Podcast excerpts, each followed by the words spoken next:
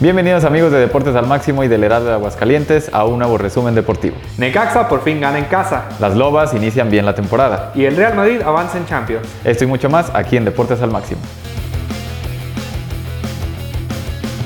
Arrancando con la información, el equipo de Necaxa por fin obtuvo la victoria en este torneo en casa y es que le ganaron 1 a 0 el pasado viernes al Querétaro, al polémico Querétaro en partido a puerta cerrada ahí en el Estadio Victoria. El único gol del partido lo marcó Heriberto Jurado y pues bueno, los Rayos ya están ahí en, en, los últimos lugares ahí de la reclasificación, así es que pues bueno, esperemos que los Rayos encuentren la manera de seguir sacando unidades. Las Centellas por su parte van a jugar esta noche en Monterrey, un partido muy complicado al visitar a las Rayadas, así es que esperemos que las Centellas puedan rescatar algunas unidades. En lo que respecta a la información de la Liga MX, el Clásico Nacional la verdad que aburrió y decepcionó con un empate 0 a 0. La verdad estuvo muy, muy triste ese encuentro. Cruz Azul ganó 2 a, 1, 2 a 1 a Pumas con un golazo de Juan Escobar ahí de último minuto. Mientras que los Tigres siguen imparables consiguiendo una nueva victoria que los mantiene junto al Puebla como los líderes de la clasificación. Continuando con la información local, el equipo de las Lobas de Aguascalientes jugaron su tercera serie del campeonato. La verdad es que las Lobas han iniciado bastante bien, ya que llevan seis victorias de manera consecutiva y cero derrotas. Ya habían derrotado a las Teporacas de Chihuahua hace un par de semanas, después la semana pasada también a Leñadoras de Durango y ahora este fin de semana vencieron a las Atléticas de Monterrey. Entonces, de momento, las Lobas van eh, muy bien en, lo que va de la temporada, van en el liderato ahí compartiendo con Mieleras y en su conferencia están en el primer lugar. También cabe señalar que ya se confirmó la participación de Panteras Aguascalientes en la LNBP femenil y de una vez vamos a comentarles un poco de esto y es que van a ser dos ligas diferentes, es decir, las Lobas de Aguascalientes compiten en la Liga Mexicana de Baloncesto Profesional Femenil, es una, es una liga, es una competencia profesional, mientras que la LNBP ya decidió también formar una liga femenil y en esta estarán los equipos del, del torneo varonil, pero en rama femenil.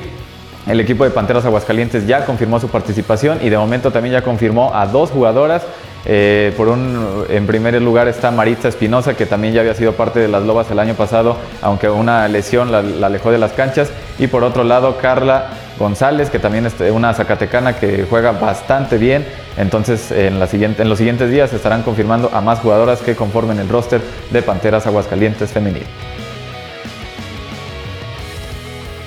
Continuando con la información, los rieleros de Aguascalientes ya arrancaron con su pretemporada. En la última semana han estado sumando poco a poco a los peloteros que van a defender los colores este año. Y bueno, hay mucha sangre nueva, hay jugadores que han llegado de procedentes de otros equipos y también se han anunciado nuevas contrataciones en los coaches. Así es que, pues bueno, los rieleros ya están trabajando intensamente en el Parque Alberto Romo Chávez con la finalidad de llegar lo mejor posible al próximo mes, que es el arranque de la liga. También aquí en Aguascalientes se anunció ya la cartelera deportiva oficial de la Feria Nacional San Marcos 2022, que estará integrada por un total de 15 diferentes eventos deportivos.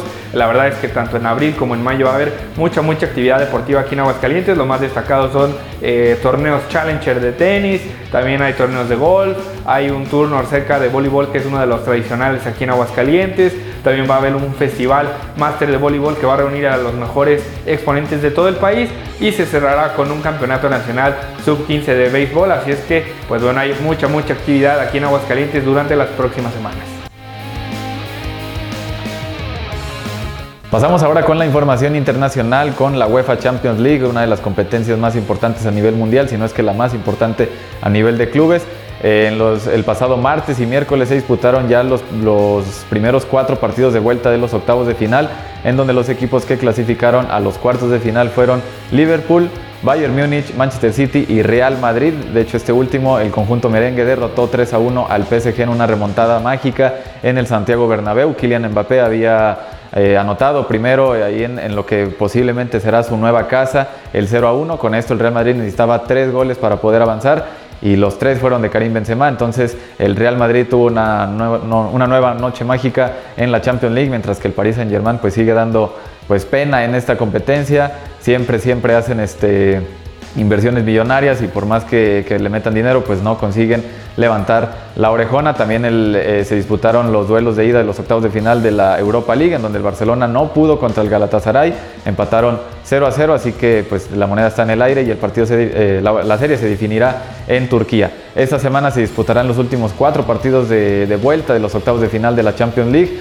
destacando el duelo entre Manchester United y Atlético de Madrid, que se disputará el día de mañana a las 2 de la tarde.